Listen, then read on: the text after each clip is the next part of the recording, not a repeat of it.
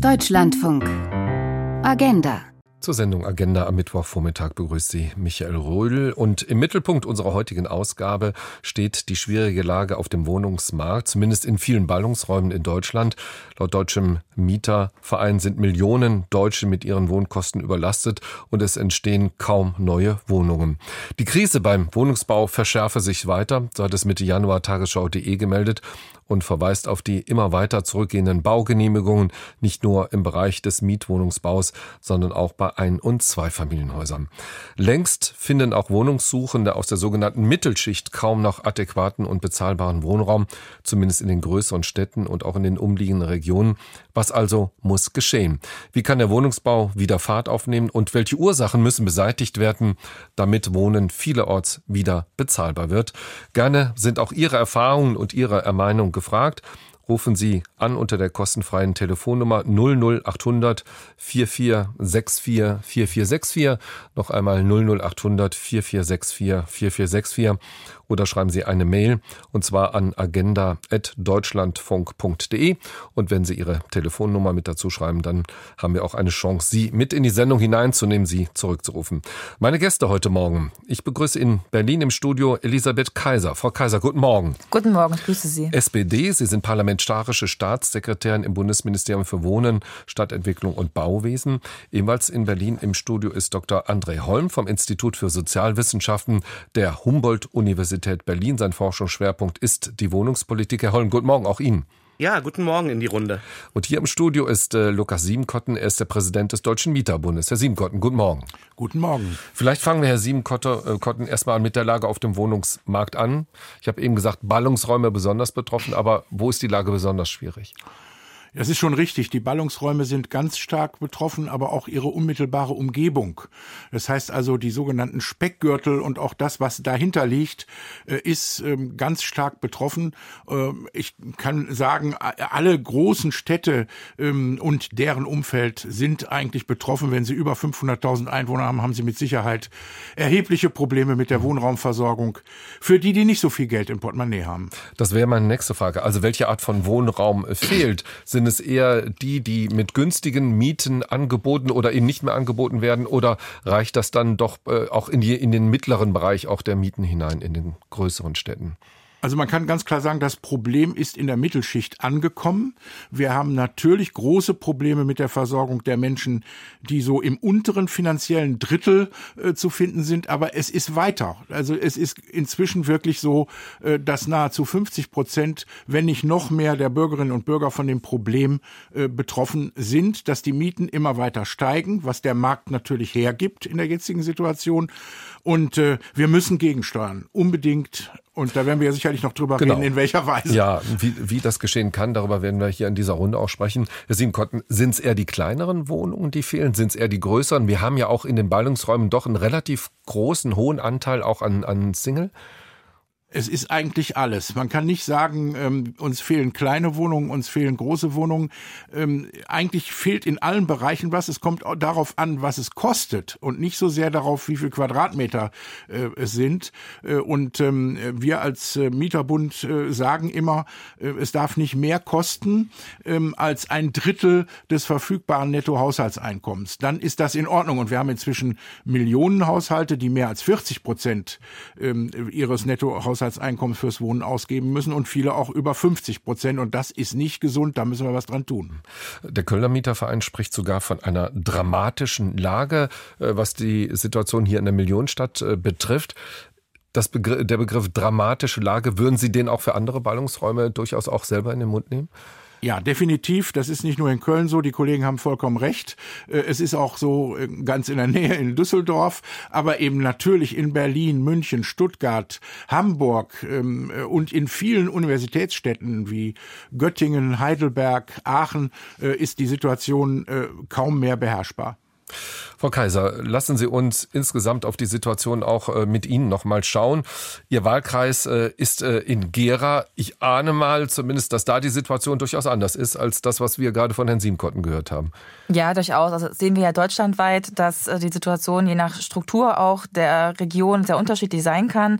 Auch in Thüringen gibt es mit Jena ein Ballungsgebiet, wo die Angebotsmieten durchaus höher liegen, um die 9,80 Euro. Und in Gera oder auch in Kreiz, in meinem Wahlkreis in der Region, liegen die niedrigsten äh, Angebotsmieten bei ungefähr 5,23 Euro. Aber das ist auch immer ein Durchschnitt. Also wir haben auch Mieten von 4,50 Euro, also äh, Kaltmiete. Also da sehen wir halt, da ist doch nochmal ein großer Unterschied. Aus, aus äh, der Sicht einer, eines Großstadtmieters äh, Mietpreise, die man sich kaum vorstellen kann äh, in anderen Regionen.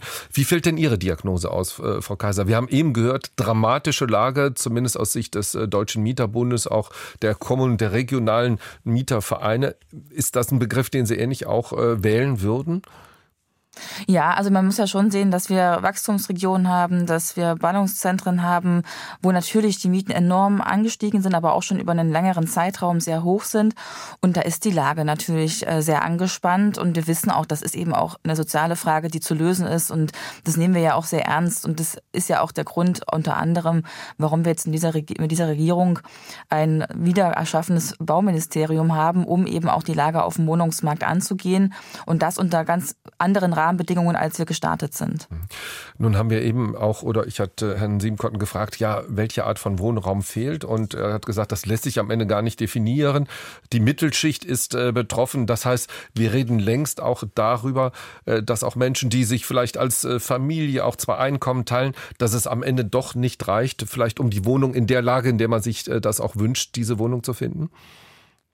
Ja, also das ist natürlich äh, die Frage, wo ist also was was sucht man, welche Qualität auch sucht man von Wohnungen? Also wenn ich jetzt eine Familie habe, ist es ja heute auch so, dass man möglichst jeweils ein Zimmer, ein Kinderzimmer haben möchte. Das sind ja auch ver veränderte äh, Lebensgewohnheiten oder Ansprüche, die man hat. Und ähm, da ist natürlich schon die Frage, wie, wie lebt man, wo lebt man? Und wir haben auch eine ältere Bevölkerung, die leben dann teilweise eben auch alleine in großen Wohnungen ähm, und möchten aber auch natürlich ungern ihr Wohnumfeld verlassen. Und falls sie das dann doch tun wollen, kleinere Wohnung gehen, haben sie die Herausforderung, dass die dann nicht viel günstiger ist. Also dass sie das auf ihrer Rente dann nicht so wirklich beschreiten können oder sich da verändern können.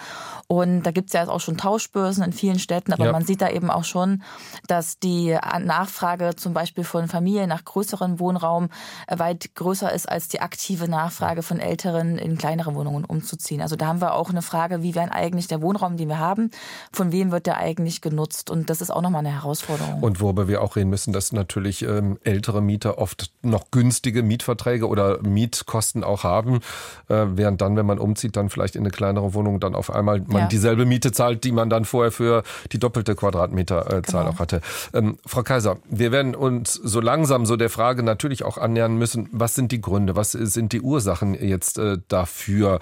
Ähm, wenn Sie, wir werden Richtung Politik natürlich auch schauen müssen, wie schätzen Sie es ein? Spielt die allgemeine Wirtschaftslage, Stichwort Inflation, sind das alles Stichwort hohe Zinsen, Fachkräftemangel.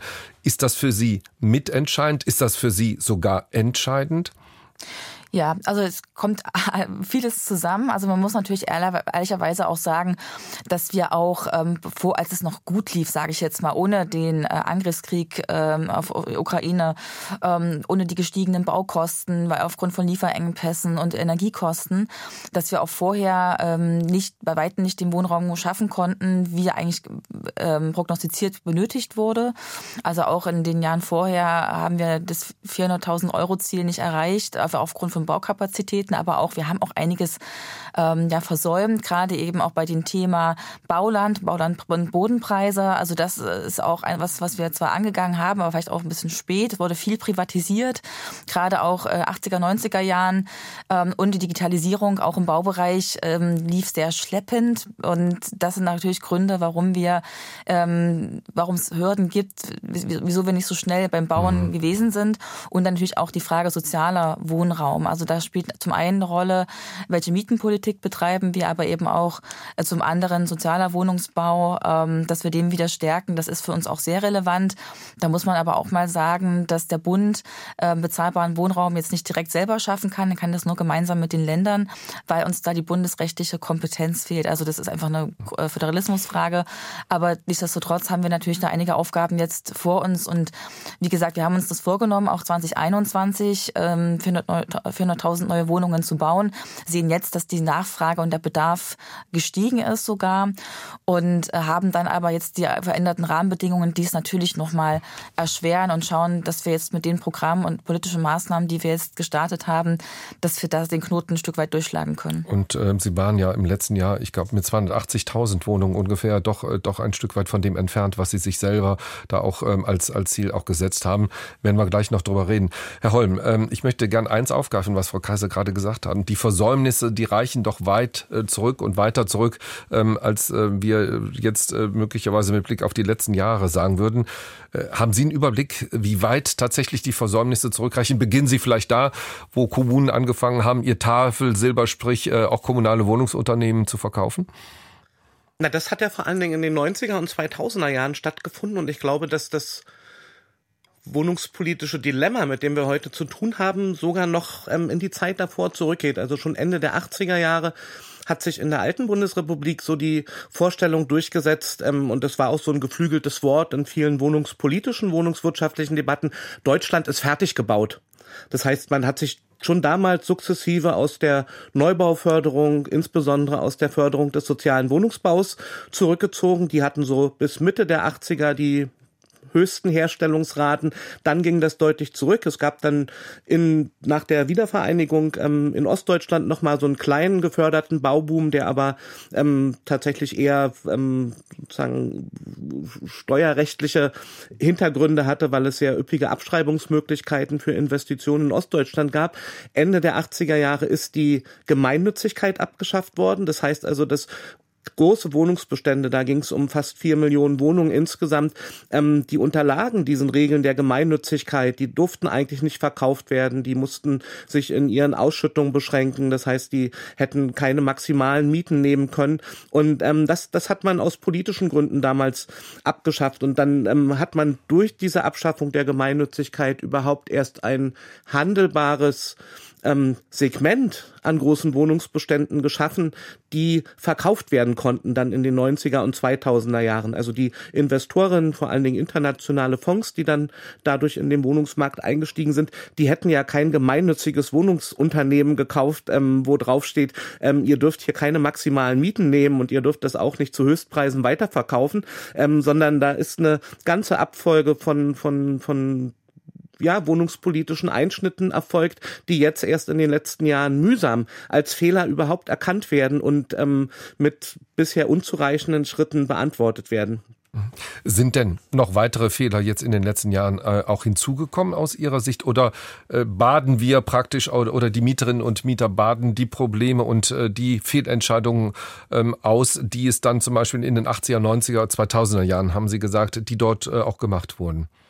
Na, die, die Lernkurve, vor allen Dingen der, der kommunalen und Landespolitik, aber sicher auch auf der Ebene des Bundes, ähm, die ist relativ gering. Also das, das heißt, ähm, man erkennt, dass das Privatisieren von Wohnungen ähm, ein Fehler war und ähm, im besten Fall verfügt dann die Kommune oder vielleicht auch ähm, ein ganzes Bundesland, wir stoppen jetzt den, den, den Verkauf oder schränken ihn zumindest deutlich ein. Also das heißt, man macht die Fehler nicht weiter, aber es gibt eigentlich keine Strategie, den Fehler der Vergangenheit wieder gut zu machen. Also konsequent wäre es ja zu überlegen, wenn ich es als Fehler erkenne, dass ich fast vier Millionen öffentliche Wohnungen privatisiert habe, wäre eine Strategie zu überlegen, wie kriege ich ein ähnliches ähnlichen Umfang an öffentlichen Wohnungen wieder in die eigene Kontrolle, in denen ich Belegungsrechte dann ausüben kann oder auch die Mietpreise festsetzen kann. So ähnlich ist es mit dem sozialen Wohnungsbau oder dem, der Wohnraumförderung. Da gibt es seit den 80er Jahren Kritik daran, dass es ein wirklich ineffektives System ist,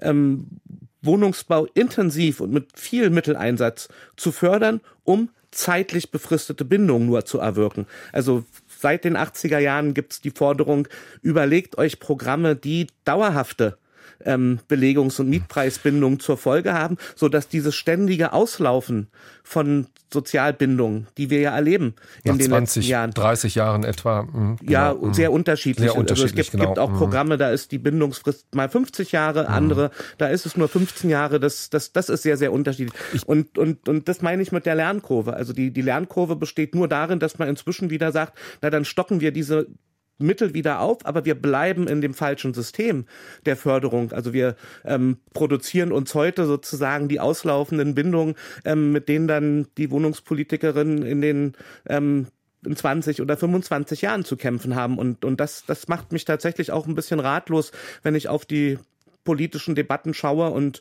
ähm, glaube auch, dass die Engführung ähm, des es weiß gar nicht, wer es erfunden hat, aber dass, dass fast alle daran glauben, das Einzige, was hilft, wäre der Wohnungsneubau. Also das, das ist ja eine, eine völlige Fehlinterpretation von den Wohnungsnotlagen, die auch Herr Siebenkoppen beschrieben hat. Da geht es um steigende Mieten, da geht es um eine adäquate Verteilung des bestehenden Wohnraums, da geht es um Lock-in-Effekte, da geht es darum, dass es Verdrängungsängste gibt, dass ähm, Menschen Angst vor Mietsteigerungen haben und dann keine äh, Wohnung finden in, in der Nähe zu leistbaren Mietpreisen. Und das heißt, dass wir eine ganze Reihe von Problemen tatsächlich im Bestand lösen müssen. Und darüber, über diese Frage, ob wir im falschen System unterwegs sind und welche Lösungsansätze es gibt, werden wir im Laufe der Sendung äh, noch reden. Ähm, Herr Siebenkotten, ich möchte nochmal dieses Stichwort äh, geringe Lernkurve ansprechen sprechen.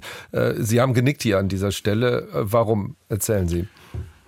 Man hat den Eindruck, äh, dass die Instrumente, die tatsächlich systematisch anders wären, nicht in der Weise angepackt werden, wie es notwendig wäre. Und ich nehme da als Beispiel die Gemeinnützigkeit.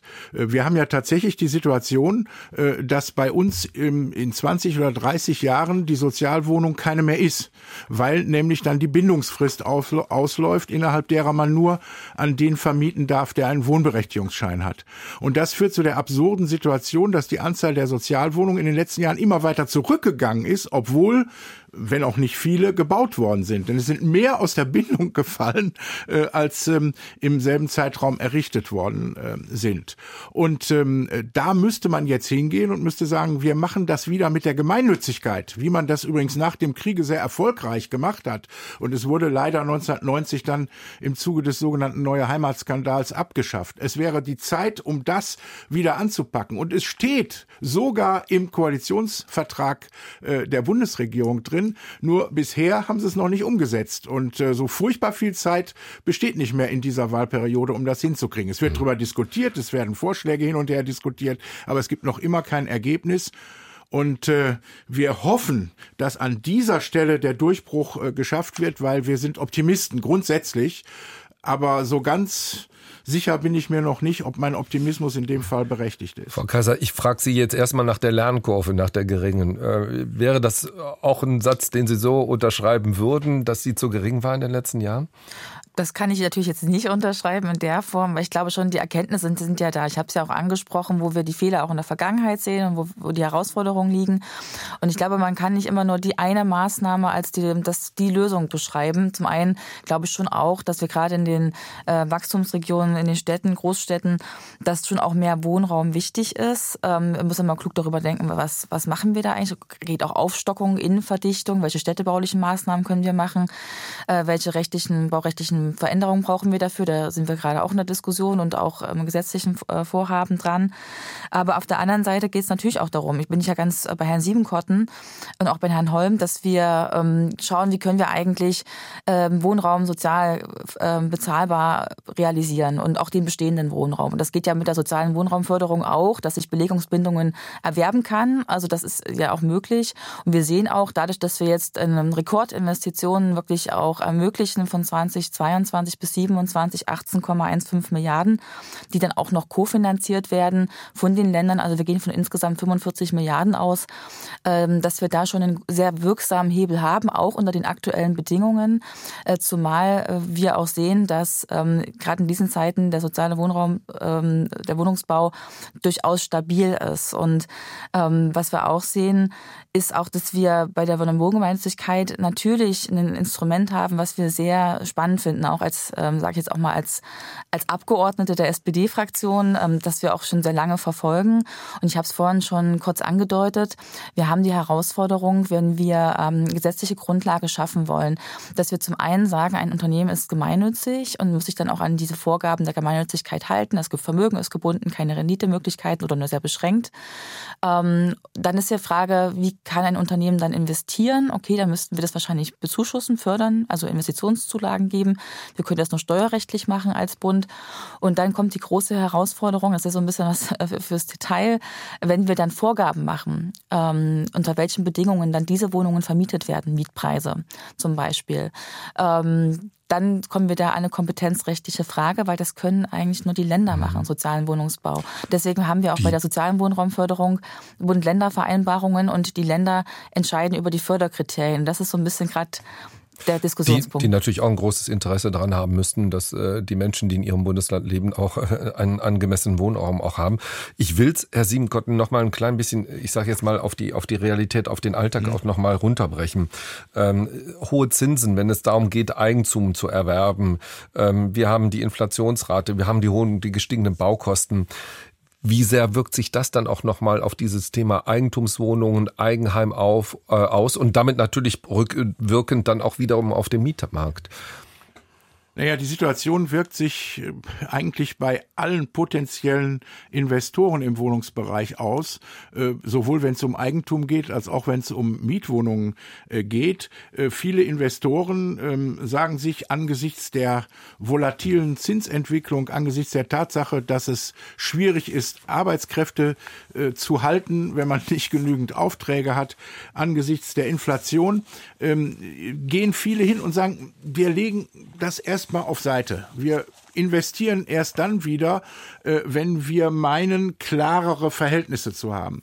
Und ähm, da ist jetzt eigentlich genau der Punkt, an dem wir den Staat brauchen.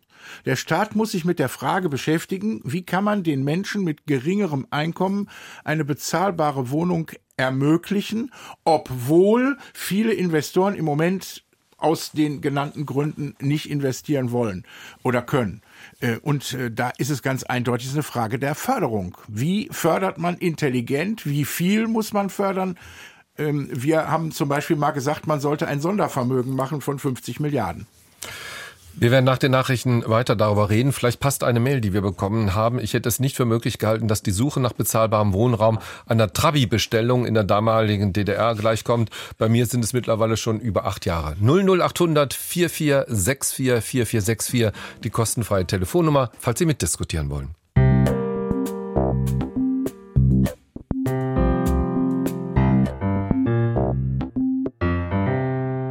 Immer weniger Neubauten, die schwierige Lage auf dem Wohnungsmarkt. Unser Thema in der Sendung Agenda bis äh, halb zwölf mit folgenden Gästen. Mit Elisabeth Kaiser, SPD. Sie ist die parlamentarische Staatssekretärin im Bundesministerium für Wohnen, Stadtentwicklung und Bauwesen. Mit Lukas Siebenkotten, dem Präsidenten des Deutschen Mieterbundes. Und mit Dr. André Holm vom Institut für Sozialwissenschaften der Humboldt-Uni in Berlin. Sein Forschungsschwerpunkt die Wohnungspolitik. 00800 4464 4464 064, die kostenfreie Telefonnummer. Falls Sie uns Ihre Erfahrungen schildern wollen oder Vorschläge auch haben, wie es möglicherweise auch zu einer in Anführungszeichen Entspannung auf dem Wohnungsmarkt kommen könnte, 00800 4464 4464 und die E-Mail-Adresse lautet agenda.deutschlandfunk.de, falls Sie uns auf diesem Wege schreiben wollen. Herr Siebenkotten, eine Mail, die wir bekommen haben, alle beklagen die Höhe der Mieten und die Masse der Mieter steht hilflos da und zahlt und zahlt und zahlt.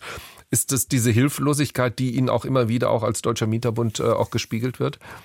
Ja, wir ähm, haben relativ viel mit genau den Menschen zu tun, verständlicherweise, die mit diesem Problem zu kämpfen haben.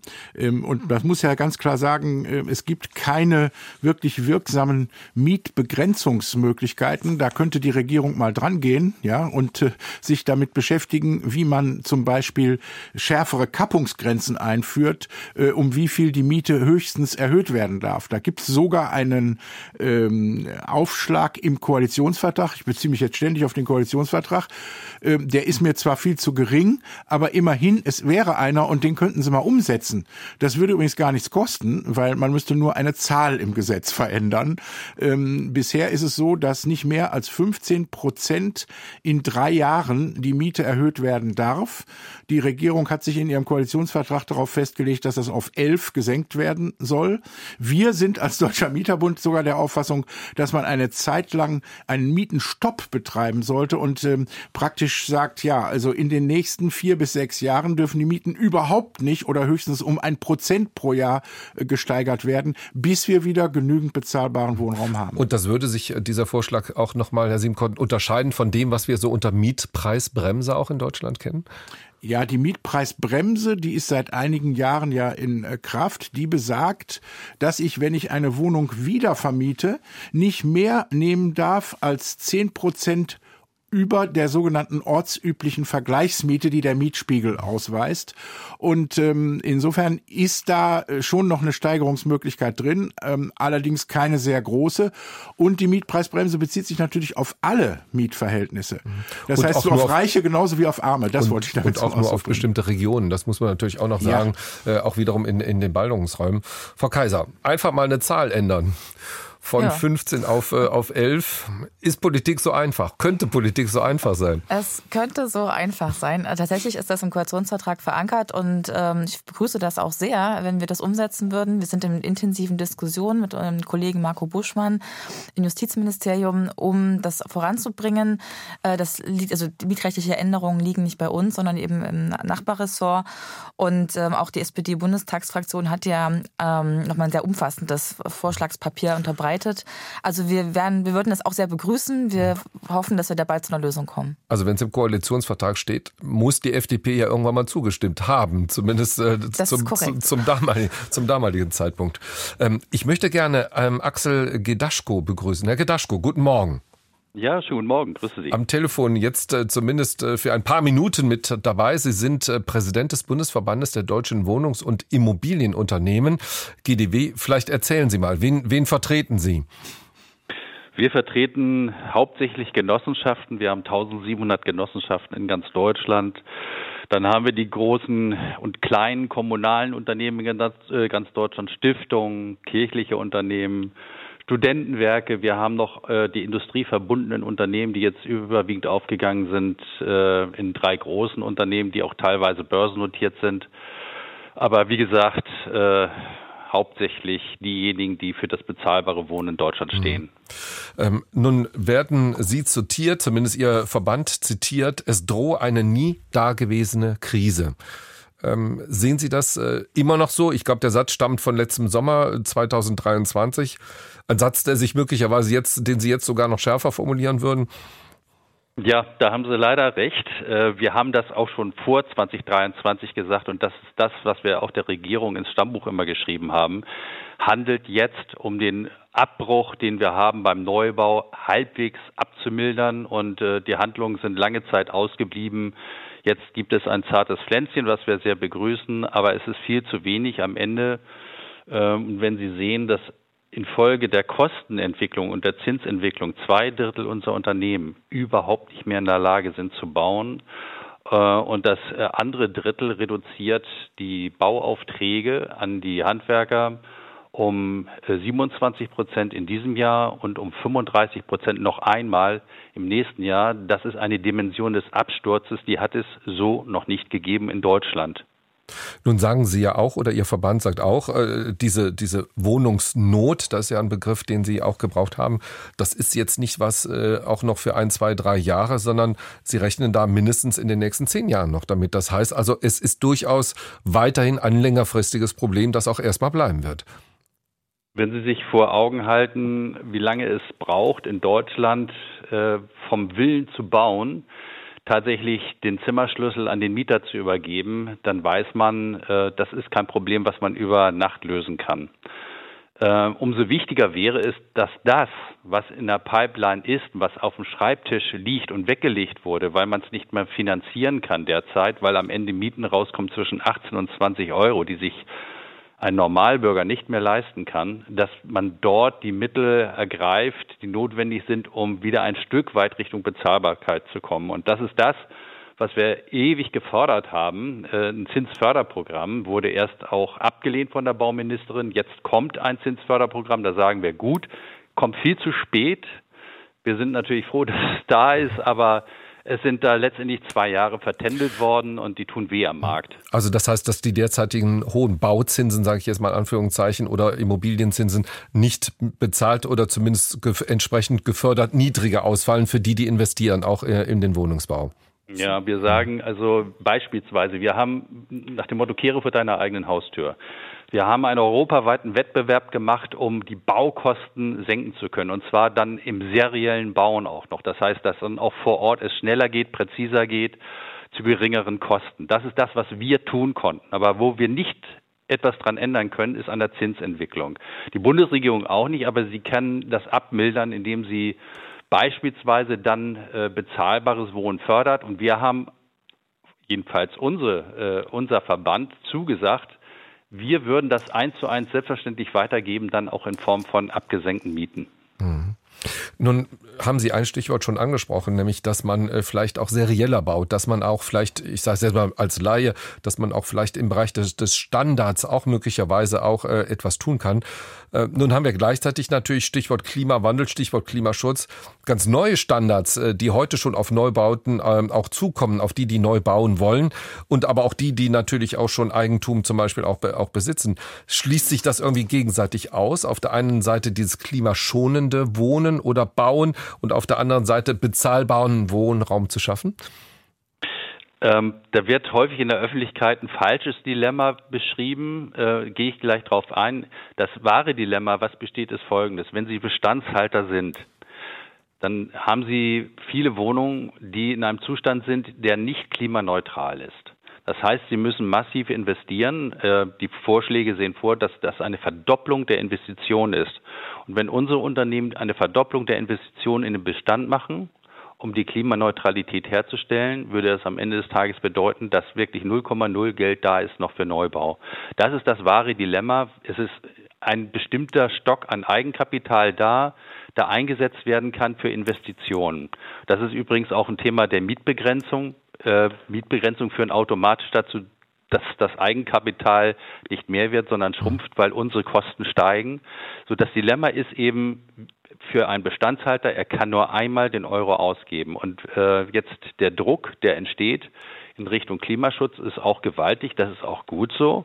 Und deshalb sagen wir mit Augenmaß den Klimaschutz machen. Und selbst wenn wir ihn mit Augenmaß machen, wir haben jetzt viele Unternehmen, die haben ihren Klimapfad beschrieben, was sie technisch machen müssen und haben jetzt äh, ihre betriebswirtschaftliche Rechnung dahinter gelegt. Und ein großes Unternehmen, was wirklich vorbildlich äh, immer arbeitet, ähm, das hat jetzt gesagt, wir müssten bis 2045 1,7 Milliarden investieren für den Klimaschutz. Sie können aber insgesamt nur investieren, ähm, oder Sie müssten investieren, Entschuldigung, 5,4 Milliarden Euro und Sie können investieren 1,7 mhm. Milliarden Euro. Also anhand der Dimension wird deutlich, dass da etwas Ungeheures vor den Unternehmen liegt und äh, sie alleine aus eigener Kraft oder wenn man es den Mietern überhilft, die Mieter könnten es gar nicht zahlen am Ende des Tages, ohne das, Förderung wird ja, das nicht gehen. Das würde ja nochmal bedeuten, dass die Mieten auch äh, dramatisch auch in Deutschland äh, auch nochmal steigen würden. Äh, ja. Herr Holm, äh, vielleicht auch nochmal die Frage an Sie, dass all das, was jetzt ähm, gerade haben wir gehört von Herrn, äh, von Herrn Gedaschko, äh, dass das natürlich auch sinnvollerweise ist, in den Klimaschutz zu investieren. Ähm, welchen Beitrag leistet das nochmal dazu, dass Neubauten nicht gebaut werden, dass der, der Druck auf den Wohnungsmarkt nochmal weiter steigt, auch was natürlich dann auch wiederum steigende Mieten mit sich bringt? Na, Herr Gedaschko hat ja das Dilemma für die ehemals gemeinnützige Wohnungswirtschaft in Deutschland. Also das sind ja ganz häufig sozusagen die großen Bestandshalter, die sehr, sehr große Wohnungsbestände auch verwalten, die häufig mit Fördermitteln in den 1960er, 70er, 80er Jahren errichtet wurden. Ähm, ganz klassisch beschrieben. Also sowohl diese klimapolitischen Herausforderungen, die müssen immer in Balance gebracht werden mit den sozialen Wohnversorgungsaufgaben. Also uns nützt der sozusagen best energetisch sanierte Bestand nichts, wenn die Mehrheit der ähm, Haushalte in den Städten und Regionen ähm, sich das nicht mehr leisten kann. Also das, das heißt, also da sind tatsächlich öffentliche Investitions Unterstützung zumindest gefordert. Und ein zweites Dilemma ist, ähm, dass dort, wo ähm, Neubau entstehen soll, ähm, die Konstellation im Moment ja so ist, dass, dass die Reihenkosten, also selbst wenn man auch diese eher technischen Versuche des seriellen Bauens und der Reduzierung von Baukosten nimmt, zu Preisen entstehen, die für Durchschnittsverdiener ähm, ohne Fördermittel nicht bezahlbar sind. So und ähm, das schließt sich aus ähm, aus aus aus Perspektiven der sozialen Wohnversorgung. Ähm, die Überlegung ins Spiel zu bringen, zu sagen, dann sollen die Bestandsmieter durch eine Mieterhöhung den Neubau finanzieren. Also das wäre so ein soziales Nullsummenspiel, was, was nicht sinnvoll ist. Und das heißt letztendlich, dass wir eigentlich, wenn wir leistbaren Wohnraum neu schaffen wollen, die Herstellungskosten von den Mieten, die später dort gezahlt werden, total entkoppeln müssen. Und ich, ich, ich mache mal ein Beispiel, ähm, wie das in anderen Bereichen geht, wenn eine Kommune die Ressourcen hat und sich dafür entscheidet, eine Bibliothek zu bauen, weil es eine neue Bibliothek baut, ähm, gibt es überhaupt nicht die Erwartung, dass die Nutzerin dieser Bibliothek die Baukosten aus ihren Nutzungsgebühren zurückzahlen. Ja, sondern im besten Fall wird in so einer sozialen Infrastruktur der laufende Betrieb durch die Nutzerin aufrechterhalten. Und ähm, die, die Vorstellung, dass, dass, dass, dass solche Ideen aufs Wohnen übertragen werden, dass man überlegt, wo kann der Staat tatsächlich die Ressourcen bereitstellen, dass man sagt, wir übernehmen quasi den Bau von Wohnungen und ähm, übergeben die dann einer sozial orientierten Wohnungswirtschaft, ähm, die dann das Vermietungsgeschäft, weil sie darin sehr, sehr viele Erfahrungen haben, auch tatsächlich abwickeln. Das wäre eine Überlegung, die ähm, statt der bisherigen Förderlogiken, die auch aktuell ja immer mit diesen zeitlichen Befristungen verbunden werden, ähm, geb, aussteigen würde. Also tatsächlich statt fördern ein öffentliches Investitionsprogramm ähm, auf, die, auf den Weg bringen. Das, das wäre aus meiner Sicht ähm, eine Reaktion, die die Krisen, von denen wir gesprochen haben, ähm, mit einer adäquaten Antwort versehen ich würde das direkt mal weiter, äh, Frau Kaiser. Der Staat baut Wohnungen, sage ich jetzt mal als Laie, die dann an verantwortungsbewusste gemeinnützige Wohnungsunternehmen übergeben werden, die dann den ja, den, die Nutzung dieser Wohnungen dann auch entsprechend dann organisieren. Ein, ein Weg, wo Sie sagen, nachdenkenswert? Also ich glaube, in dieser Situation ist es erstmal immer gut zu diskutieren, welche Lösungen könnte man finden, äh, was, was sollte man tun. Ich meine, die Wohngemeinnützigkeit, die Diskussion, die wir vorhin schon hatten, die geht ja auch vom Gedanken her in diese Richtung. Allerdings glaube ich nicht, dass jetzt der Staat äh, diese Aufgabe, die enorme Aufgabe allein übernehmen kann. Also wenn wir daran denken, wie viel Verwaltungspersonal wir dann auch wiederum einstellen müssten, um jetzt Wohnungen in Größenordnungen zu bauen. Also da wäre ich jetzt vorsichtig. Was ich aber verstehe, ist natürlich, dass wir ähm, die Rahmenbedingungen so schaffen, dass wir zum einen klug fördern, so dass das eben auch günstiger oder bezahlbarer Wohnraum entsteht pro Quadratmeter und zum anderen aber auch daran arbeiten, Baukosten zu senken. Und das machen wir ja auch. Wir haben ja auch seit 2022 ein Bündnis bezahlbarer Wohnraum. Da ist auch der GDW vertreten, da ist der Mieterbund vertreten, da sind Gewerkschaften vertreten, Immobilienunternehmen, ähm, also auch zivilgesellschaftliche Akteure, ein sehr breites Spektrum, um eben die viele gute Maßnahmen zu besprechen. Das wurde auch getan. 189 Maßnahmen, 87 Maßnahmen sind es geworden geworden, darüber hinaus noch weitere beim letzten Bündnisgipfel. Also das will ich jetzt gar nicht alles im Detail aufzählen. Wir haben gerade auch über serielles und modulares Bauen gesprochen. Wenn wir das wirklich ähm, also da haben wir auch gemeinsam den Rahmenvertrag mit dem GDW. Wenn wir wirklich ähm, das stärker nutzen würden in der Fläche, dann kommen wir da auf Quadratmeterpreise im Mittel um die 3000 Euro. Das ist bei weitem ein Unterschied zu dem, was aktuell der Markt ähm, Neubau kostet. Und das wäre dann auch wieder bezahlbarer. Und ich gebe aber auch natürlich den Punkt zu, dass es wichtig ist, die richtigen Förderprogramme zu machen. Wenn wir zum Beispiel über Modernisierung sprechen, Herr Widaschko hat es angesprochen, wir haben ein Programm genossenschaftliches Wohnen, ein KfW-Programm, was eben auch neben eben ähm, auch Bestandserweiterungen, auch äh, Modernisierung mit beinhaltet. Da geht es dann um Genossenschaftsanteile, die wir fördern, aber eben auch ähm, einen klimafreundlichen Neubau, ein Programm dafür. Aber wir müssen eben immer gucken, was entsteht dann für Wohnungen. Auch mit viel Geld in den Markt zu geben, allein ist es nicht getan, weil am Ende wollen wir bezahlbaren Wohnraum schaffen. Da geht es zum einen natürlich um Baukosten senken, da geht es um Normen, um Standards, da geht es um die Frage, was darf es eigentlich kosten. Ähm, da geht es auch um Genehmigungs- und Planungsverfahren, die man beschleunigen beschleunigen will, um auch da Kosten zu sparen. Aber eben auch jetzt mit dem neuen Programm, wofür wir 2024 in diesem Haushalt trotz der sehr angespannten Haushaltslage eine Milliarde Euro dann doch ähm, akquirieren konnten, dass wir jetzt wirklich ein Programm aufsetzen wollen, klimafreundlicher Neubau im Niedrigpreissegment. Da geht es dann wirklich auch darum, dass wir ähm, Wohnraum fördern für kleinere und mittlere Wohnungen, die bezahlbar sind. Mhm. Frau Kasser, ich muss ein bisschen äh, hier auf meinen Bildschirm äh, schauen. Äh, Sieben Kotten wollte auch noch was sagen. Äh, Sieben Kotten, vielleicht kriegen wir das gleich noch unter, weil ich möchte Thomas Kruse, der schon eine ganze Zeit jetzt äh, wartet aus Brandenburg, mit in die Runde hineinnehmen. Herr Kruse, erstmal guten Morgen. Einen schönen guten Morgen. Wel welchen Punkt würden Sie gerne ansprechen bei unserem Thema heute? Also ich würde sagen, dass wir erstmal ans Baurecht ran müssten, um so viele äh, Dinge, die dort irgendwie eingeführt worden sind, ob es um Fenster, um Türen, um Treppen, um was auch immer geht, das müsste so äh, entschlankt werden, dass es da äh, so eine Art Baukastensystem gibt, wo nicht jeder Mist irgendwie ähm, beantragt und genehmigt werden muss. Siehe ähm, Balkonkraftwerken muss man sich registrieren lassen, kann mir keiner vermitteln. Aber ich würde eine Umnutzung zum Beispiel von Büroflächen äh, in Betracht ziehen. Das ist eine Sofortmaßnahme, die kann sofort umgesetzt werden. Und ähm, ich glaube einfach, dass man erkennen sollte, dass der Gedanke eine Rolle spielen sollte, dass Wohnen systemrelevant ist. Und Wohnungsmangel stabilisiert eine Gesellschaft. Und wenn wir davon reden, dass wir unseren Lebensstandard halten wollen, dann können wir nicht wie Ihr Gast hingehen und sagen, wenn ältere Leute in den Städten in größeren Wohnungen leben, sollen die doch mal in kleinere nehmen, um anderen Wohnraum zu geben. Das ist doch denen ihr Lebensstandard.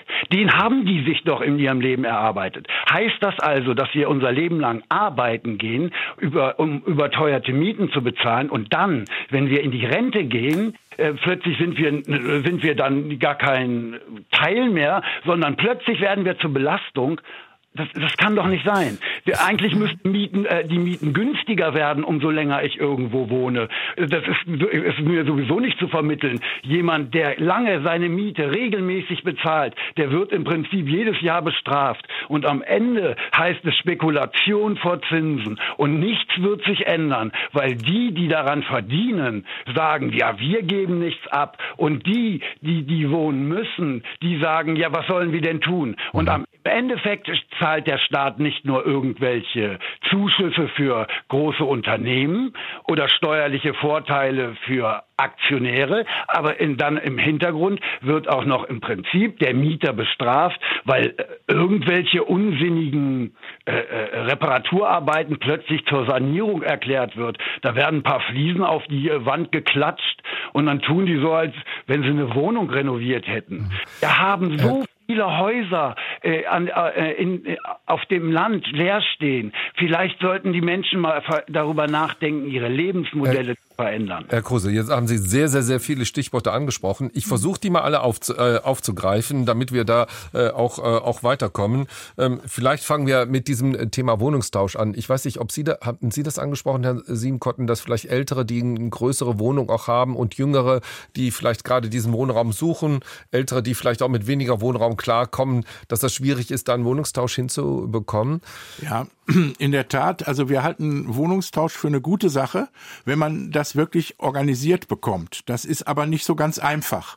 Und äh, wenn man sich überlegt, dass jemand, der alleine in einer großen Wohnung wohnt, nun in eine kleinere umziehen soll, dann hat er natürlich kein Interesse daran, wenn er da genauso eine hohe Miete bezahlen muss wie vorher. Ja, oder sogar eine noch höhere.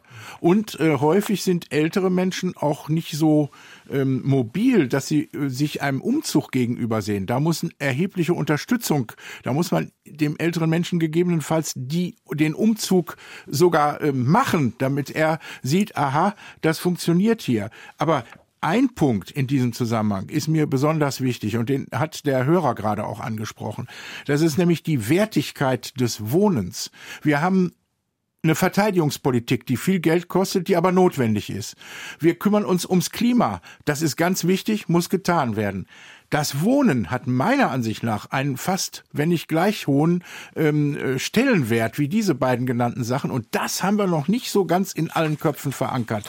Da müssen wir noch dran arbeiten. Herr Gedaschko, ich weiß, dass Sie nur bis 11 Uhr Zeit haben. Deswegen will ich Sie noch mal ganz kurz äh, ansprechen. Systemrelevant haben wir eben äh, gehört, auch von Herrn Kruse, auch was das Thema Wohnen äh, auch betrifft.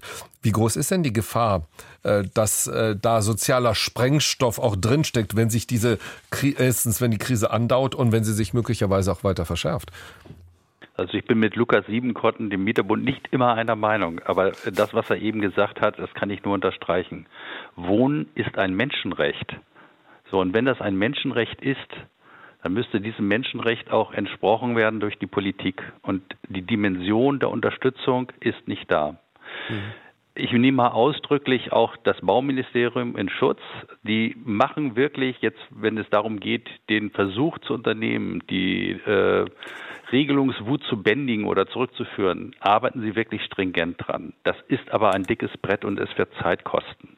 Und diese Zeit haben wir eigentlich nicht. Und deshalb müssen wir sehen, dass wir jetzt tatsächlich, auch wenn die Zeiten schwer sind, und wir wissen alle, dass wir beispielsweise für Verteidigung sehr viel mehr Geld ausgeben müssen aufgrund der russischen Aggression, und gleichwohl müssen wir versuchen, mit wirklich klugen Instrumenten, Frau Kaiser hat es angesprochen, beispielsweise jetzt ein neues Zinsförderprogramm, was da ist, das ist ein zartes Pflänzchen.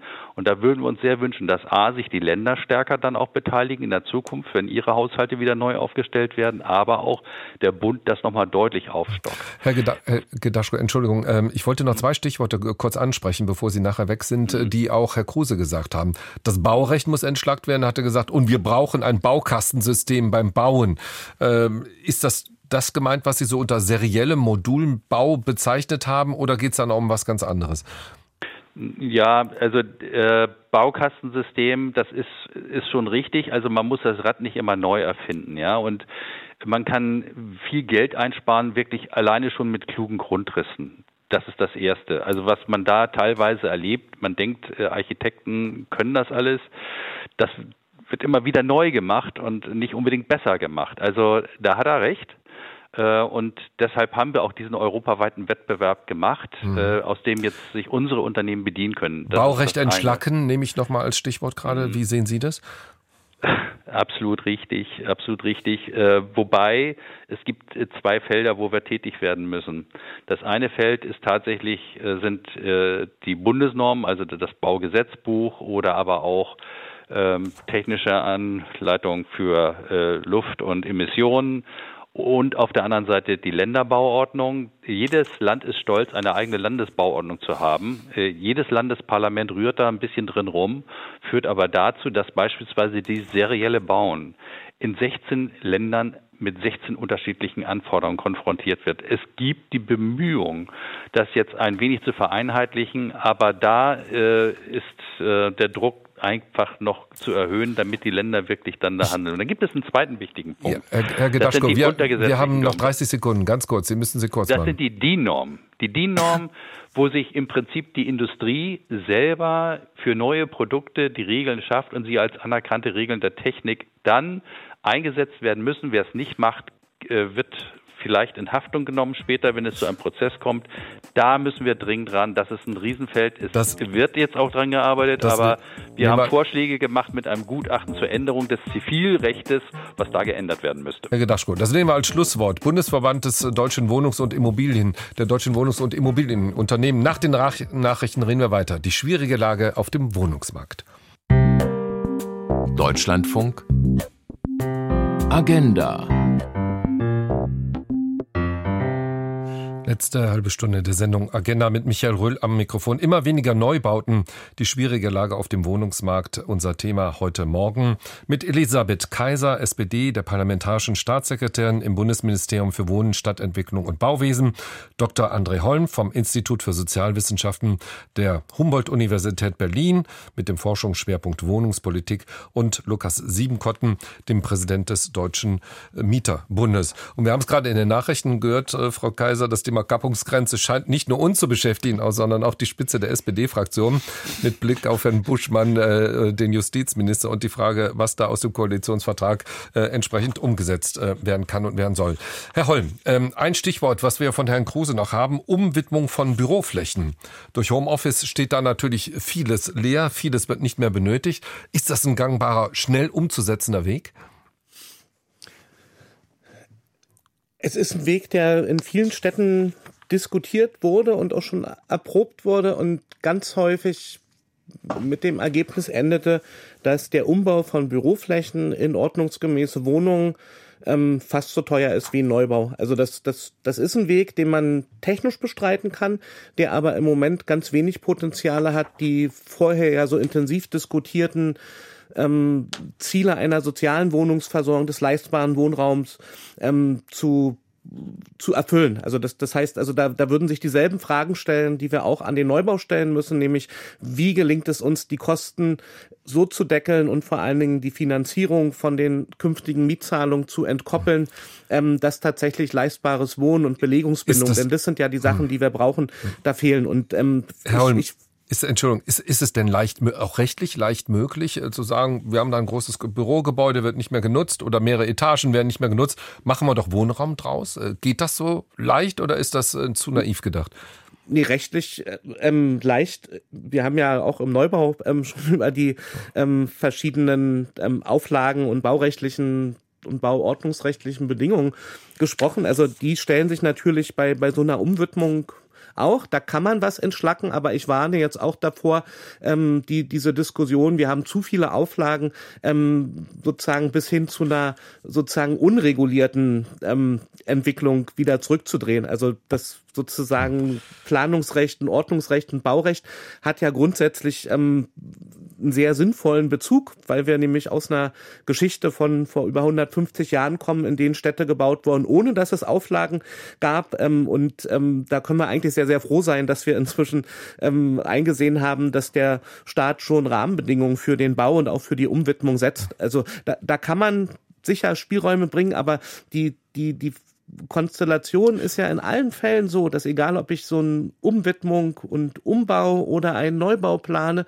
dass die Kosten, die damit verbunden sind, viel zu hoch sind, um durchschnittliche Einkommensgruppen oder Einkommensgruppen mit unterdurchschnittlichen ähm, Einkommen ähm, adäquat mit Wohnungen zu versorgen. Und, und, und, und, und diese, dieses Problem müssen wir lösen. Und ähm, dafür gibt es aus meiner Sicht tatsächlich nur die, die Perspektive, dass wir aus, ich, ich sage es nochmal ganz explizit, so ein bisschen aus der Logik von Förderung, die jetzt hier immer wieder diskutiert wurde, austreten und sagen, wenn wir sowieso viel Geld ausgeben, dann lasst es uns als eine richtige Investition ansehen, als eine öffentliche Investition mhm. in einen dauerhaft Ihr Vorschlag zum eben, äh, von eben, dass nämlich der Staat selber äh, dann auch Wohnraum auch schafft und äh, baut äh, und dann entsprechend zum Beispiel gemeinnützigen auch Wohnungsunternehmen mhm. dann auch, ähm, auch übergibt. Ähm, ich möchte gerne noch ein Stichwort, Frau Kaiser, ansprechen. Ich habe es eben schon gesagt, Ihr Wahlkreis Thüringen-Gera, äh, eine, eine Region, wo durchaus ja noch Wohnraum auch vorhanden ist. Ähm, Warum zieht es aus Ihrer Sicht Menschen in die Ballungsräume, dort wo es im Prinzip keinen Wohnraum gibt? Und die damit verbundene zweite Frage ist natürlich, kann man da auch politisch etwas umdrehen? Kann man die Attraktivität des ländlichen Raums, des Raums, wo Wohnraum vorhanden ist, kann man die stärken, attraktiver machen, fördern? Mhm. Also wir sehen natürlich schon über die äh, Jahre, dass ähm, der, Zug, äh, der, der, Wegzug aus den ländlichen Regionen in die Städte durchaus ähm, ja, zu beobachten ist. Aber ich denke auch, ähm, dass was wir jetzt in meiner Heimat äh, beobachten, in Gera aus Thüringen, das sind natürlich auch immer noch Folgewirkungen ähm, der Wendezeit. Also nachdem eben dann nach der Wiedervereinigung sind die Industriezweige dort Textil, ähm, Bergbau, Uranbergbau, ähm, Chemie weggebrochen, Größenordnungen. Deswegen sind die die Menschen in den Westen gegangen. Man muss es so sagen. Meine Generation, ich bin Jahrgang 87, ist so gut wie weg und damit eben auch die Kinder dieser Generation. Und das holt man so schnell jetzt auch nicht auf. Ähm, nichtsdestotrotz merken wir auch, es gibt natürlich auch wieder Zuzüge. Ähm, und ich denke, es ist wichtig, dass wir darüber reden, wie können wir eigentlich ländliche Räume oder Struktur, sogenannte strukturschwache Räume, wo wir viel Leerstand haben, was können wir tun, um den zum einen attraktiv zu gestalten, also auch ähm, Stadtentwicklungs Fragen dazu klären. Da haben wir auch mit der Städtebauförderung ja sehr, sehr viel investiert. Auch Stadtumbau Ost ist viel passiert. Mhm. Und jetzt ist die Frage, was zieht Menschen, wie, wie, wir, wie können Menschen wieder aufs Land ziehen oder eben auch da, wo, es, wo Leerstand herrscht. Und da beschäftigen wir uns gerade sehr intensiv damit. Wir haben eine Leerstandsstrategie, die wir auch in diesem Jahr verabschieden wollen oder auch äh, veröffentlichen wollen, wo wir uns auch mit Fragen der Arbeitsmarktpolitik, also mit Arbeitsplätzen, Wirtschaftsansiedlung, mit Mobilität befassen, aber eben auch adäquaten Wohnraum und aber auch einer sozialen Infrastruktur, die eben auch wichtig ist für die Menschen, wenn sie ihren Lebensmittelpunkt ähm, in einem anderen Ort verlegen wollen. Das sind Fragen, mit denen wir uns auseinandersetzen, sehr intensiv und daran arbeiten. Und vielleicht noch ein Wort äh, zu dem Hörer, der sich schon äh, gemeldet hatte. Ähm, wir sehen das auch, es wurde ja auch gerade Herrn Holm nochmal die Frage gestellt, Umnutzung, Gewerbe zu wohnen. Also wir müssen auch immer gucken, wir wollen mehr Wohnraum, gerade da, wo er gebraucht wird, aber wir wollen auf der anderen Seite auch Flächen schonen und weitere Versiegelung möglichst gering halten. Und das ist ja schon die Frage, können wir dann eben auch Gebäudeflächen ähm, nutzen, die eben nicht mehr fürs Gewerbe genutzt werden. Deswegen haben wir jetzt auch ein neues Programm mit diesem ähm, Haushalt Gewerbe zu wohnen aufgelegt, ähm, um eben das genau zu unterstützen, wo wohl wissen, dass das jetzt auch nicht die Größenordnungen, weil es Herr Holm ja auch angesprochen hat, was die Kosten angeht und auch die Machbarkeit dann am Ende jetzt die Frage löst. Aber es ist ein weiterer Baustein, denke ich, der wichtig ist. Und auf die Frage ähm, ländlicher Raum und vielleicht auch ähm, Bestand, Leerstand zu fördern, auch da arbeiten wir mit Förderpolitik, mit einem Programm, das heißt Jung kauft alt. Da wollen wir auch 250 Millionen als Investition, also als Fördersumme ähm, dieses Jahr ähm, auf den Weg bringen, damit eben junge Menschen ähm, die vielleicht auch äh, minderjährige Kinder haben, ihr Gebäude nutzen und diese erwerben und auch sanieren können, weil das ist ja oft die große Herausforderung, die leer stehen, gerade auch in Innenstädten zum Beispiel, dass wir das äh, unterstützen, weil nicht alle Menschen, gerade, das muss ich auch so sagen, gerade aus meiner Heimat in, in Ostdeutschland, haben auch kein Vermögen, da gibt es keine Erbschaften. Wie sollen sie sowas sonst stemmen? Also, dass ja, wir auch sowas unterstützen. Vor dem, vor dem Problem stehen ja viele äh, junge Menschen, genau. äh, Familien. Äh, wie bekommt man auch angesichts auch natürlich auch der Inflation und der Baukosten und der hohen Zinsen. Wie bekommt man dann zum Beispiel äh, das hin, dass man ein leerstehendes Gebäude zum Beispiel auch oder kauft und dann entsprechend auch renoviert äh, und dann für die Zukunft sicher mal. Am Telefon Tillmann Opitz. Herr Opitz, ich grüße Sie. Guten Morgen. Sie haben schon einen Moment gewartet. Sorry Jawohl, dafür. Guten Morgen. Äh, was ähm, wollen Sie einbringen? Ähm, ich möchte noch auf einen ganz anderen Aspekt hinweisen, der die Problematik sicher nicht vereinfacht. Ähm, es geht mir zum einen darum, dass in den letzten circa 30 Jahren die durchschnittliche Wohnfläche pro Einwohner um circa ein Drittel zugenommen hat auf jetzt, ich glaube, 47 Quadratmeter pro Person. Ähm, da stellt sich die Frage, ähm, wie viel Wohnraum pro Person ist zumutbar oder macht Menschen glücklich und zufrieden? Ähm, wo ist da eine Grenze zu setzen? Das müsste man ja vielleicht machen. Ähm, damit komme ich auch noch zu meinem zweiten Punkt. Ähm, es gibt von der ähm, Bundesregierung das Ziel, bis 2050 keine neue Landschaftsfläche mehr zu versiegeln. Ähm, das müsste man ja auch bei diesen ganzen mhm. Diskussionen um den Wohnungsbau mit einkalkulieren. Mhm. Mir ist völlig klar, dass dadurch das Thema natürlich überhaupt gar nicht einfacher wird, aber das ist ja äh, eigentlich was, was wir mhm. auch zwingend immer im Hinterkopf behalten müssen. Ja, herzlichen Dank dafür, Herr Opitz. Ich gebe vor allen Dingen jetzt auch nochmal das erste Stichwort äh, zunächst mal auch mit hinein.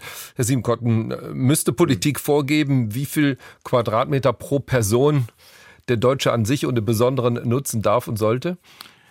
Nein, äh, ich glaube nicht, dass der Staat oder die Allgemeinheit das vorgeben darf. Das ist eine Entwicklung, die übrigens mit dem Wohlstandswachstum zu tun hat, dass wir äh, inzwischen deutlich mehr Quadratmeter pro Kopf haben, als das äh, beispielsweise in den 60er Jahren oder auch in den 70er Jahren der Fall war. Also da Vorschriften zu machen, ist sicherlich nicht die, der richtige Weg, aber darauf zu achten, dass es nicht übertrieben werden muss, ja, ähm, ich glaube nur nicht, dass wir äh, mhm. dieses Grundproblem äh, lösen können. Das wird, wird uns weiter begleiten. Wird sich das zumindest in den Ballungsräumen auch über den Markt einfach regeln, weil Menschen, die sich früher 80 Quadratmeter geleistet haben, äh, sich heute möglicherweise nur noch 60 Quadratmeter leisten können? Ja, das wird natürlich auch eine Rolle spielen, äh, gar keine Frage. Äh, wie gesagt, ich will gar nicht äh, die Diskussion abwürgen. Mir geht's ja. nur darum, äh, dass das nicht der Staat vorgeben kann, wie viel Quadratmeter wir haben. Das wird Herr, nicht durchsetzbar Herr sein. Herr Holm oder Frau Kaiser, ich weiß nicht, irgendjemand von Ihnen hatte sich dazu gemeldet. Ich, ich, ich würde gerne. Ja, gerne. Ähm, erstmal vielen Dank an Herrn Hopitz, dass er diese sozusagen klimapolitische Dimension auch nochmal mit eingebracht hat. Und ich glaube, zwei Sachen sind ähm, damit zu beachten. Das eine ist, dass es ähm, tatsächlich jetzt nicht einfach nur ein Wohlstandseffekt ist, sondern wenn wir auf die Städte schauen, ist es vor allen Dingen ein Effekt von unserer Lebensweise. Also ich nehme mal jetzt die Daten aus den Großstädten, die ich zur Verfügung habe, also alle Städte mit 100.000 Einwohner, Erfurt und Jena ist dabei, Gera nicht mehr. Ähm, da leben 46 Prozent als Einzelhaushalte, als Alleinlebende.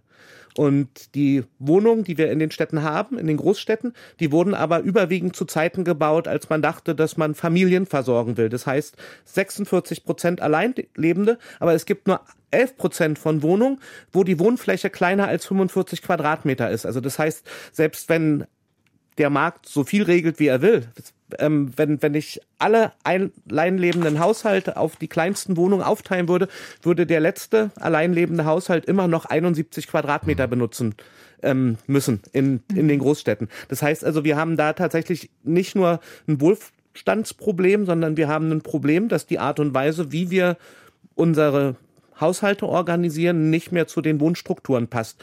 Und ähm, da sind, glaube ich, sehr viel grundlegendere Fragestellungen ähm, zu diskutieren.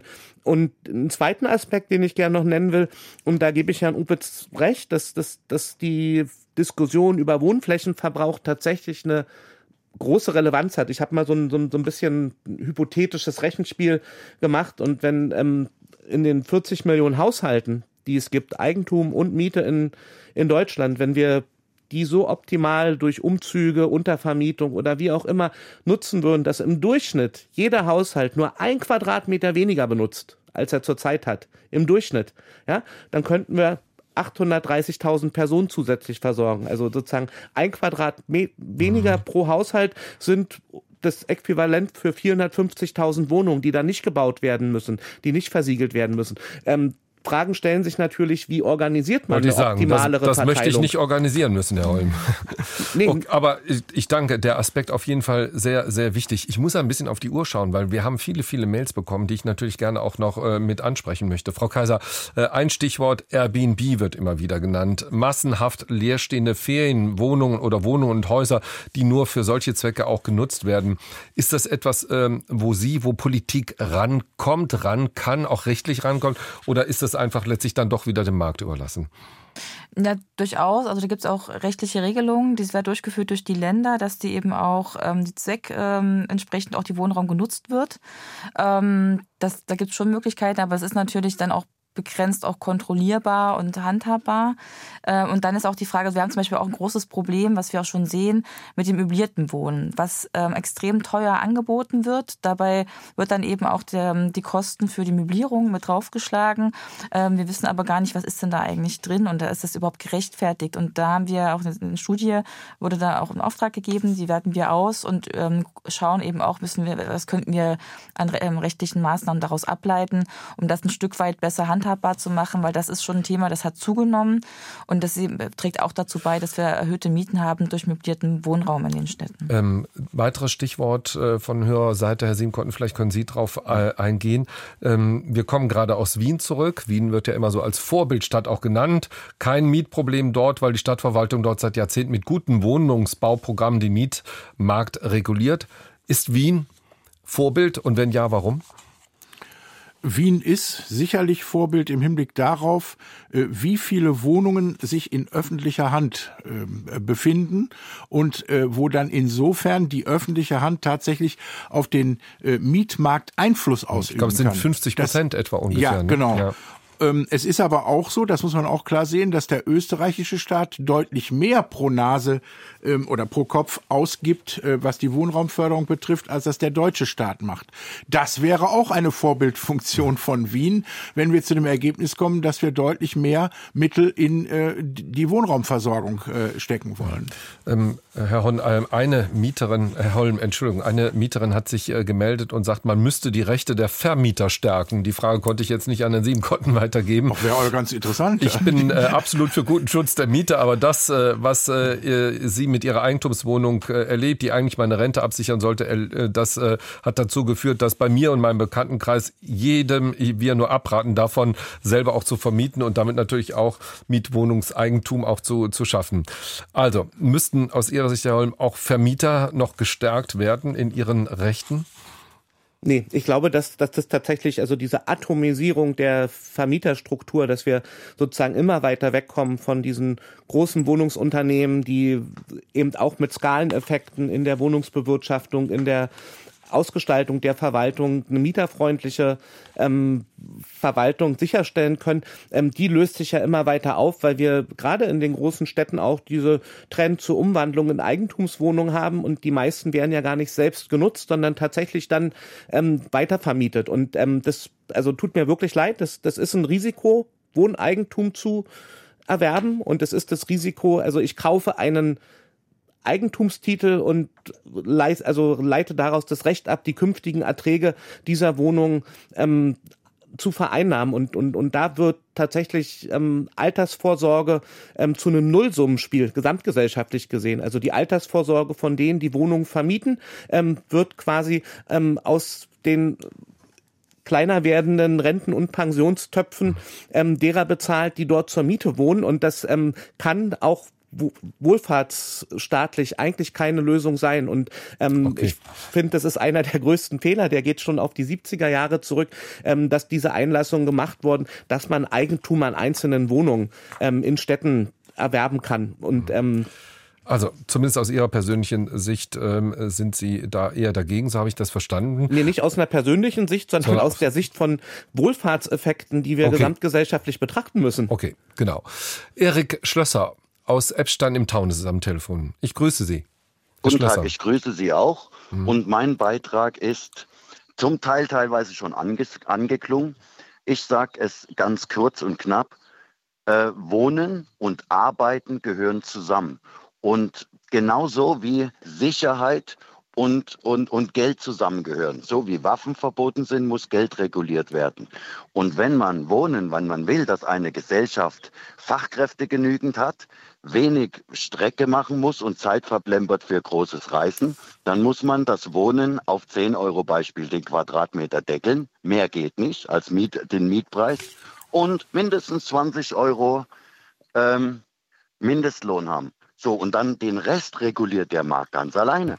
Dann wird es Konzepte geben von Banken, wie Menschen sich ihr eigenes Dach über dem Kopf erarbeiten können. Dann wird es Menschen, die jetzt perspektivlos abgehängt irgendwo in der Ecke liegen, ermutigen, irgendwo mit anzupacken, weil sie mitspielen wollen, weil überall Arbeitsplätze entstehen. Mhm. Sie haben äh, auch eine Mail auch dazu geschrieben, Herr Schlösser. Da Nein. steht, Wo Wohnen ist ein Grundrecht, äh, lese, ich, lese ich hier. Also ich habe die Mail zumindest jetzt äh, hier vorliegen und es muss vom Staat äh, entsprechend auch reguliert werden. Das gebe ich genau. auch nochmal weiter, auch an Herrn Siebenkotten. Herr Siebenkotten, Wohnen ist ein Grundrecht und der Staat hat, ich sage jetzt mal, die verdammte Pflicht, das auch entsprechend zu regulieren und dieses, diesem Grundrecht auch Rechnung zu tragen? Wohnen ist ein äh, Grundrecht aus unserer Sicht. Allerdings steht das noch nicht so im Grundgesetz. Das kann man an der Stelle auch mal erwähnen. Äh, es sollte als äh, Recht ins Grundgesetz aufgenommen werden. Das haben wir auf mindestens schon fünf Mietertagen beschlossen, dass wir das so haben wollten. Und ich finde es auch völlig in Ordnung, wenn man sagt, wir brauchen einen deutlich höheren Mindestlohn, nämlich 20 Euro, wie der Hörer es eben angesprochen hat. Und ähm, zu deckeln bei 10 Euro ähm, den Quadratmeter können wir gut mit leben. Also das sind Vorschläge, die der Mieterbund durchaus aufgreifen könnte. Ich befürchte mal, dass die 20 Euro Mindestlohn nicht im Koalitionsvertrag stehen. Frau nee, das Kaiser. weiß ich. Ich kenne ähm, den. Ähm, aber ja, es gibt ja neue Forderungen, den zu erhöhen, aber ja, das ja. ist nicht im Koalitionsvertrag. Aber trotzdem diese Frage, Stichwort Grundrecht und muss der Staat am Ende mehr tun, als er bisher getan hat? Würden Sie das unterschreiben, Frau Kaiser?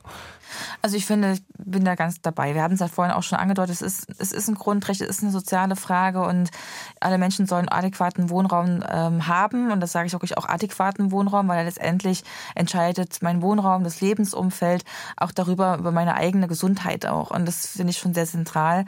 Ähm, ich glaube, der Staat ist natürlich gefordert, die Rahmenbedingungen zu schaffen, dass guter Wohnraum besteht und jeder eben auch eine Wohnung ähm, findet. Und das, daran arbeiten wir ja auch. Ähm, ich glaube, es wäre schwierig jetzt zu sagen, ähm, der Staat versorgt alle Menschen mit Wohnungen, weil dann hätten wir einen enormen also Aufbau an staatlichen Infrastruktur und äh, Verwaltung, die dann das versuchen müssten. Ich glaube, das haben wir auch schon erfahren, dass das schwer möglich ist.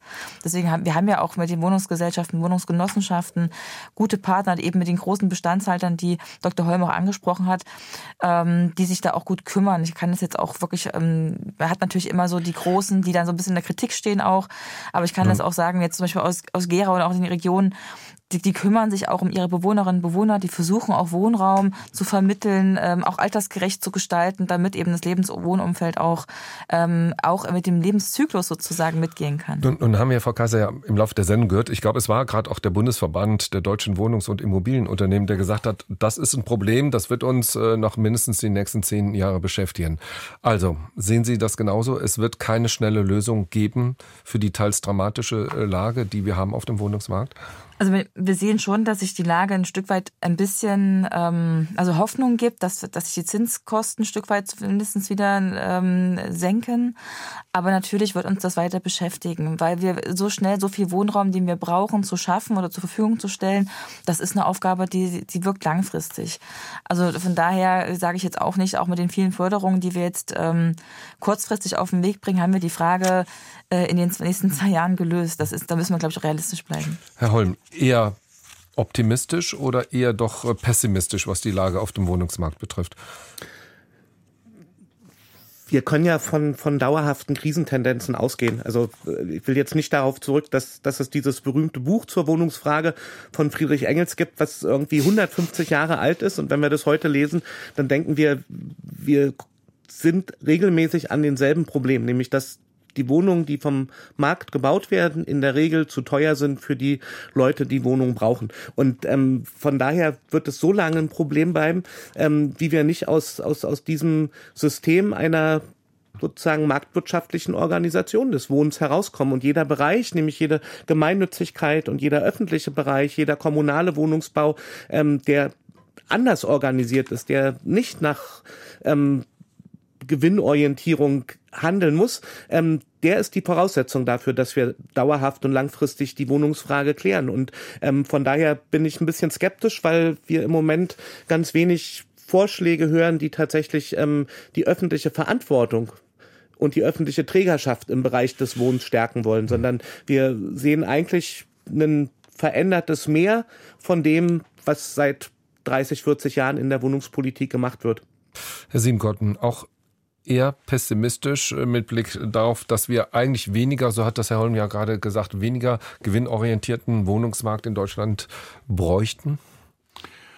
Ich bin in diesem Fall nicht so optimistisch, wie ich das sonst meistens bin, äh, weil tatsächlich bisher bei mir nicht der Eindruck entstanden ist, dass man mit dem gehörigen Wumms, wie es der Herr Bundeskanzler äh, sagen würde, an die Sache rangeht. Und das ist schwierig und problematisch und wir müssen das in der nächsten Zeit stärker angehen. Ich darf aber ausdrücklich sagen, André Holm hat recht, wenn er sagt, wir brauchen mehr Wohnungen in öffentlicher Hand. Das ist etwas, was wir genauso sehen. Wenn die, der Anteil der Wohnungen in öffentlicher Hand deutlich höher ist, kann damit eine Marktbeeinflussung geschehen, wie in Wien es beispielsweise auch ist. Das wäre ein wichtiges Ziel, äh, um, wo wir, glaube ich, äh, insgesamt gesehen durchaus einen Konsens erzielen können. 30, äh, Frau Kaiser, 30 Sekunden, bitte. Ja, ich will nur sagen, ich finde es auch richtig, wenn wir sagen, zum Beispiel kommunale Wohnungsunternehmen etc. und auch Vorkaufsrechte mhm. zu stärken, damit wieder Bau, also Bauland in Grundstücke in öffentliche Hand kommt, bin ich auch völlig dabei. Ich glaube einfach, man muss diese Voraussetzungen schaffen. Daran arbeiten wir und äh, auch die Gemeinnützigkeit weiter verfolgen. Auch das finde ich wichtig. Aber grundsätzlich glaube ich nicht, dass der Staat alle, also allein dann die Verantwortung dafür tragen kann.